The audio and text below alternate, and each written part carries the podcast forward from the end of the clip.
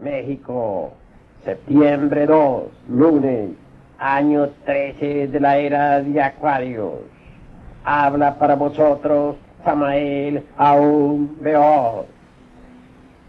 Amigos de la juventud, a vosotros me dirijo. Ha llegado la hora de comprender la necesidad de robustecer la esencia. Recordad que esta en sí misma desciende de la Vía Láctea. Es obvio pues que posee poderes trascendentales, espirituales, maravillosos, mediante los cuales podéis ver o podréis ver, oír, tocar y palpar las grandes realidades de los mundos superiores. Obviamente, mis queridos amigos, la esencia se halla embotellada, enfrascada, embutida entre los diversos elementos inhumanos que en sí mismos constituyen el ego, el yo, el mí mismo, el sí mismo. Indubitablemente, la eliminación de dichos elementos indeseables debía hacerse con infinita paciencia. Recordad que sólo disolviendo tales elementos podrá libertarse la esencia para despertar en forma radical y extraordinaria. Así pues, reflexiona. En instantes en que platico ante este micrófono, en momentos en que grabo esta cinta, no puedo menos que recordar que hasta el mismo sagrado sol absoluto, en un pasado antiquísimo, tuvo que pasar por una gran catástrofe conocida como periodo del dios Chotlitánico. Sucede, sucedió, para hablar más claro, que aquellos que se autorrealizaban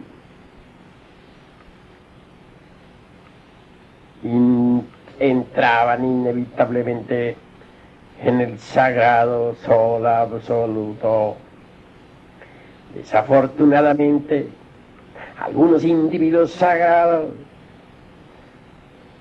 se hicieron habitantes de dicha región, teniendo todavía en su interior ciertos pecados del alma ciertos elementos indeseables, residuales, muy sutiles.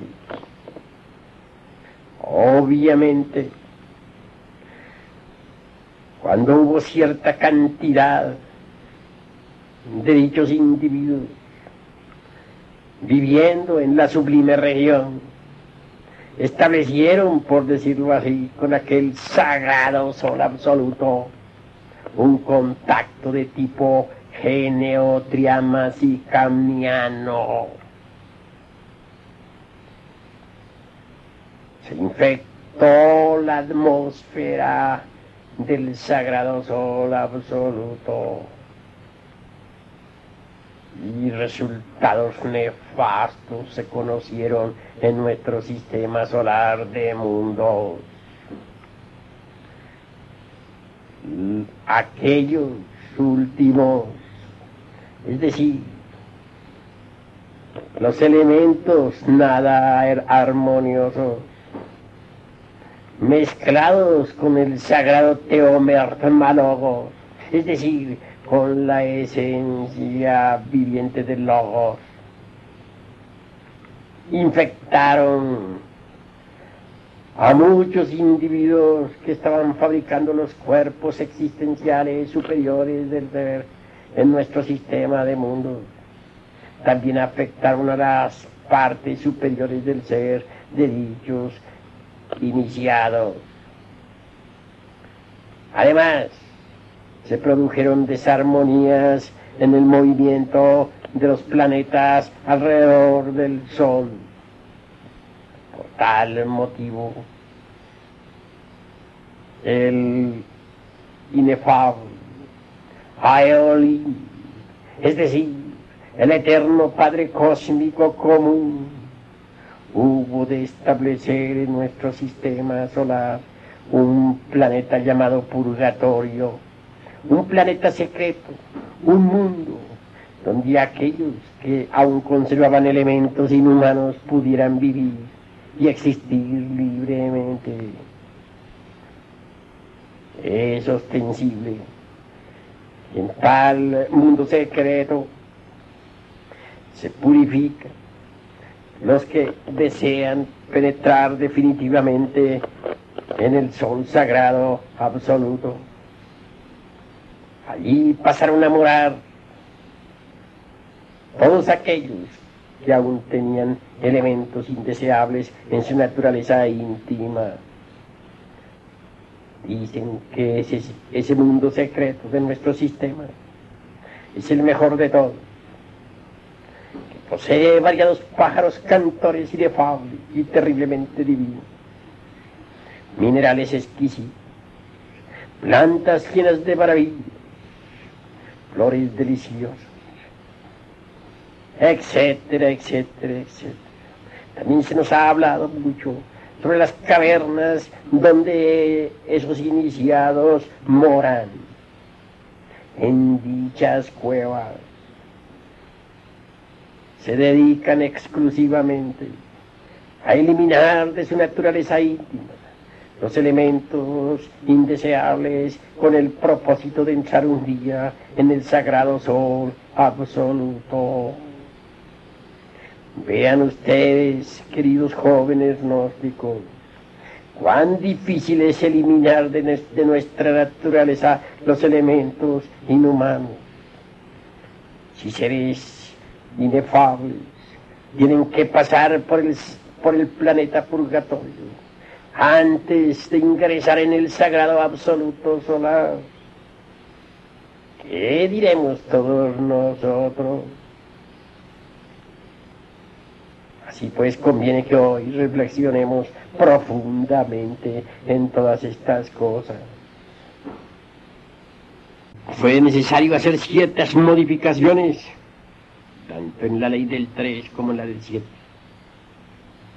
a, fin de salvar al sagrado sol absoluto.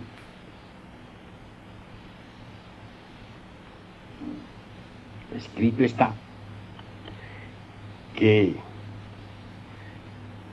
si antes el sagrado sol era autoegócrata, es decir, que se podía sostener por sí mismo. Después, debido a las modificaciones hechas a la ley del 3 y del 7, se volvió drogo autoegocrático. Ahora, mediante el contacto con este universo exterior, el sagrado sol absoluto se sostiene armoniosamente. Él da y recibe. He ahí el proceso trogo autoegocrático. Y así vive y no se disuelve.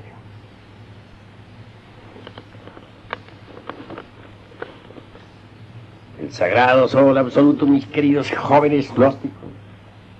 Es la octava lateral del sol que nos ilumina.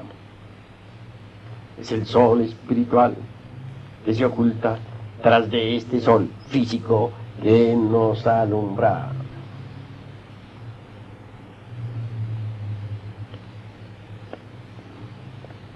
Se nos ha dicho que hubo un periodo trágico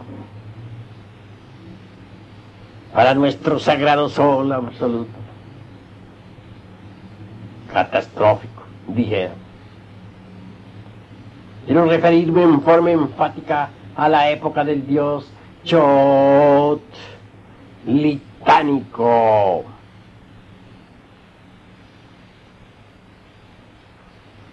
a fin de que podáis anotar tal palabra, la repetiré letra por letra. C, H, O, O, T. L, I, T, A, con acento en la A, N, I, C, O. ¿En qué estuvo, pues, o en qué consistió la época catastrófica del dios Choot litánico? Es algo que debemos aclarar. Sucedía al principio aquellos que fabricaban los cuerpos existenciales superiores del ser podían directamente penetrar en el sagrado sol absoluto. Entonces se convertían en moradores de aquel lugar. Desafortunadamente, nunca faltan catástrofes hubo algunos autorrealizados que entraron en el sagrado absoluto solar con elementos inhumanos en sus cuerpos existenciales superiores del ser. Más tarde, debido a eso, se estableció lo que podríamos denominar un contacto de tipo geneotriamasicamiano. Realmente muy grave. Es decir, aquellos individuos sagrados con tales elementos inhumanos, residuales, en los cuerpos existenciales superiores del ser. Al mezclarse con la atmósfera, dijéramos, del sagrado sol absoluto, la infectaron, lamentablemente. Lo más grave es que tal morbo psicológico, que tal influencia nefasta, afectó a todos los habitantes del absoluto solar y esto fue realmente desastroso. Quiero que ustedes analicen esto detalladamente, que lo comprendan profundamente. Indubitablemente, fue alterado por tal motivo el teomermalogos es decir, la fuerza logoica solar que emana del sagrado sol absoluto. Naturalmente, así alterado el teomermalogos, no dejó pues de contagiar también a las partes superiores del ser de todos aquellos individuos de nuestro sistema solar que trabajaban en la autorrealización íntima. Obviamente una fuerza logoica alterada influyó en forma negativa sobre los cuerpos existenciales superiores del ser en proceso de desarrollo. Así pues, fue grave la cuestión. Además, se produjeron fenómenos cósmicos nada armoniosos. Resultado, la infinitud, a Elohim, el eterno Padre Cósmico común tuvo que acondicionar, por decirlo así, un planeta para aquellos seres divinos que habían sido, dijéramos, contagiados por elementos inhumanos. Desde entonces, a tal planeta se le ha dado el nombre de planeta purgatorio. Bien, cada sistema de tipo esotérico le dé su nombre particular. No es extraño que en el oriente se denomine a, esa región correspondiente a tal planeta como región de Atala. En todo caso, es un mundo donde los inefables, aquellos que han logrado cristalizar en sí mismos a las tres fuerzas primarias de la creación, pueden realmente unificarse, eliminar de su psiquis los elementos indeseables a fin de poder volver o entrar o ingresar al sagrado absoluto solar. Este ya planeta purgatorio es pues para la totalidad de nuestro universo el corazón y el lugar de concentración de todos los resultados de la pulsación de todo lo que funciona y existe en el universo. En forma esotérica, cierto maestro afirma en forma enfática que nuestro común Padre Creador infinito aparece allí, dice, con tanta frecuencia y constantemente, solo porque este planeta sagrado es el lugar de existencia de los más infortunados seres que han fabricado los cuerpos existenciales superiores del ser. Obviamente, aquellos que se han hecho merecedores de habitar en ese sagrado planeta sufren, anhelan, quieren entrar en el sagrado sol absoluto.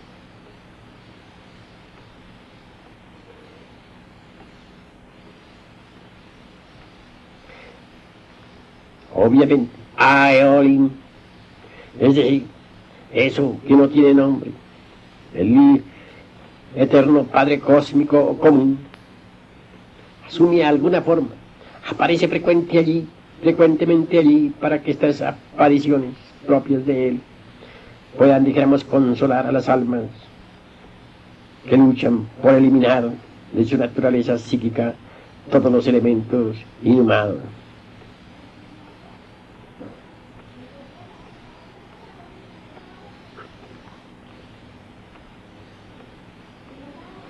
indudablemente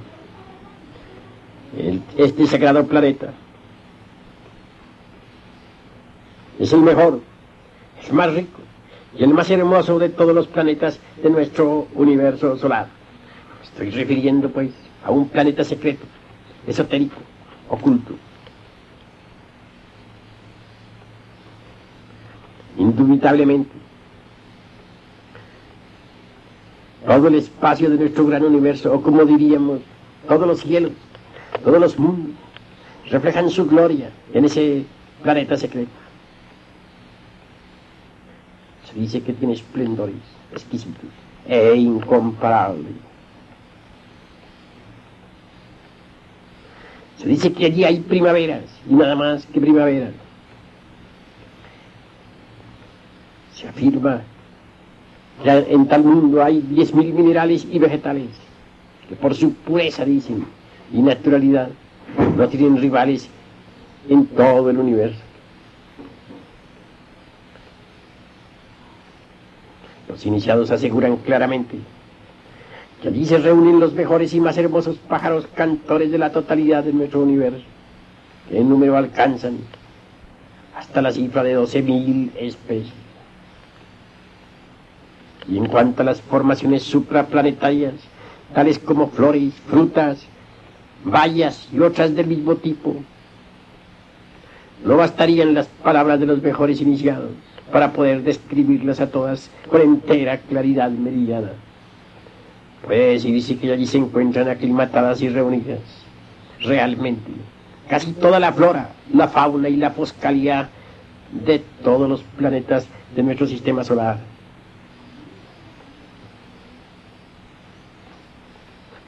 En todos los rincones de ese mundo sagrado hay cavernas misteriosas de todo tipo. Algunas construidas por la madre naturaleza, otras hechas artificialmente. En ellas habitan aquellos que están luchando incansablemente por eliminar de su naturaleza los últimos elementos inhumanos. Existen también allí naves cósmicas maravillosas, con las cuales estos individuos sagrados pueden viajar a través del inalterable infinito. Tales naves se dice que fueron dadas a estas gentes por aquel ángel, o mejor dijéramos arcángel, que en el ocultismo se conoce con el nombre de Erquisión. Repetiré esta vez letra por letra. H,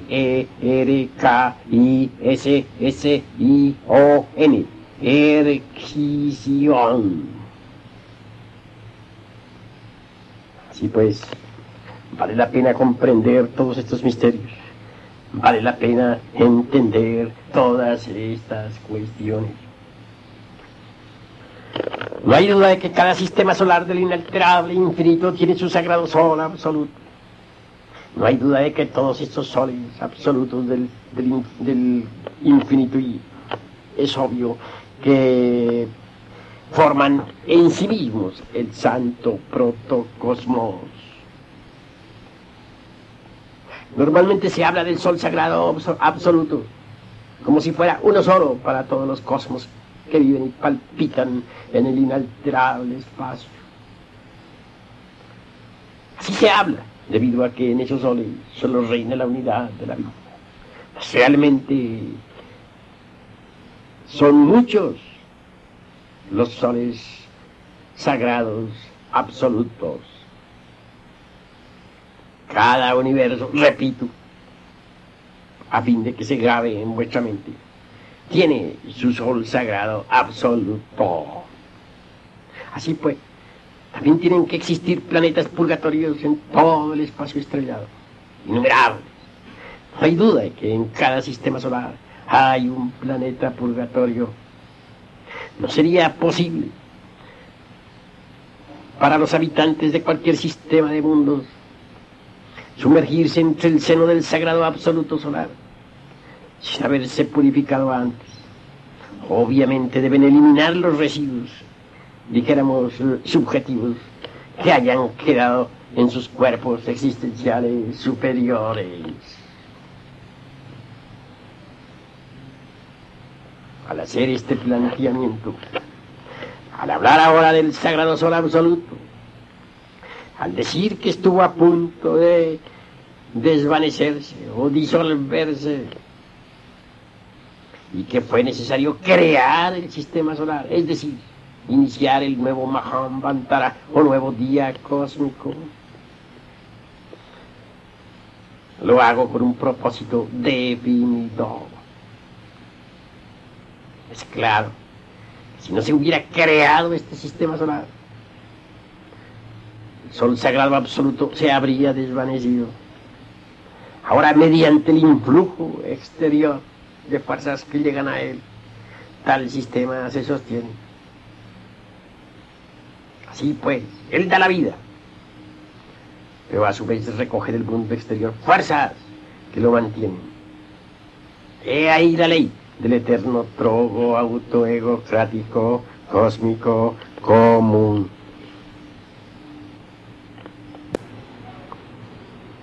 Pasemos ahora a el campo estrictamente sexual. Indudablemente, las leyes del 3 y del 7, es decir, del santo Triamatzikamnu y de la sagrada Epta para Parchinok constituyen el fundamento sobre el cual se sostiene todo este universo. En cuanto a las primeras leyes, las del 3, ya sabemos que son el santo afirmar, el santo negar y el santo conciliar. Es decir, las fuerzas positiva, negativa y, y neutra. En cuanto a la ley del 7, diré lo siguiente. Las fuerzas o línea de fuerzas se separan en su origen hasta unirse luego por los extremos. No hay duda de que la ley del 7 posee siete centros magnéticos fundamentales. En, esoterismo se dice siete stopinder. Así pues, los poderes eléctricos y magnéticos, las fuerzas sexuales en sí mismas, indudablemente pasan de región en región, descienden de mundo en mundo, a través de los siete estopinder o centros magnéticos.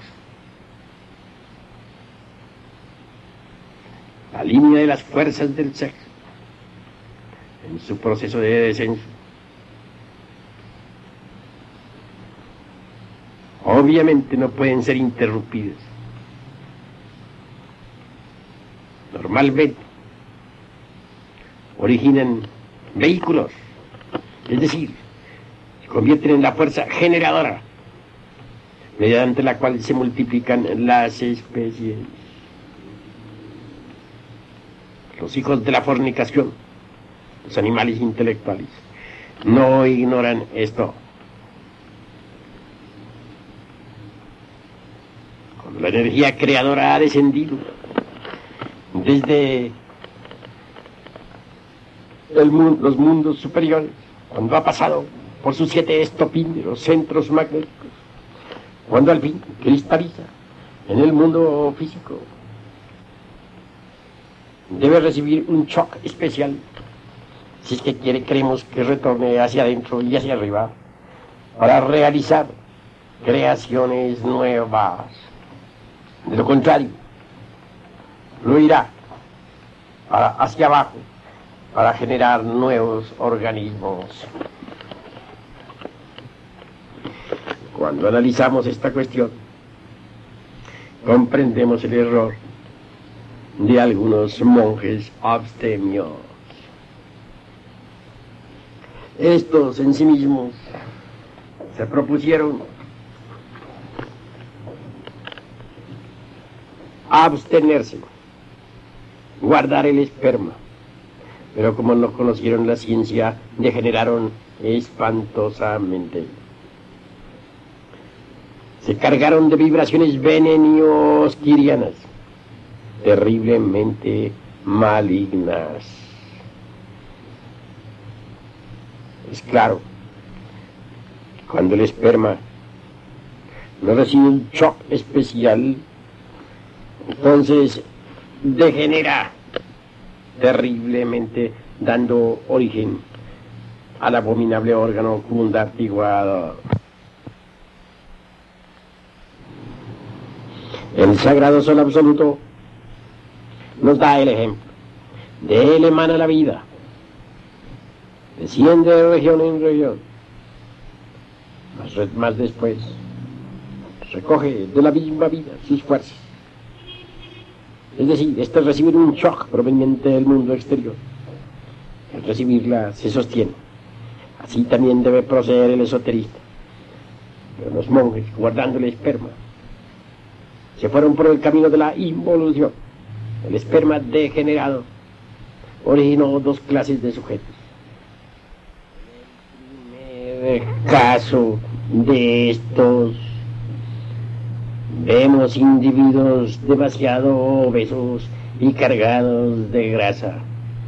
Y en el segundo caso, monjes flacos y enjutos. Ambas clases cargadas de vibraciones venenios quirianas terriblemente perversas. Ambos casos lamentables. Esta clase de sujetos son por lo común llenos de fanatismo y cinismo experto en alto grado. Vean ustedes lo que son los monjes de la Inquisición.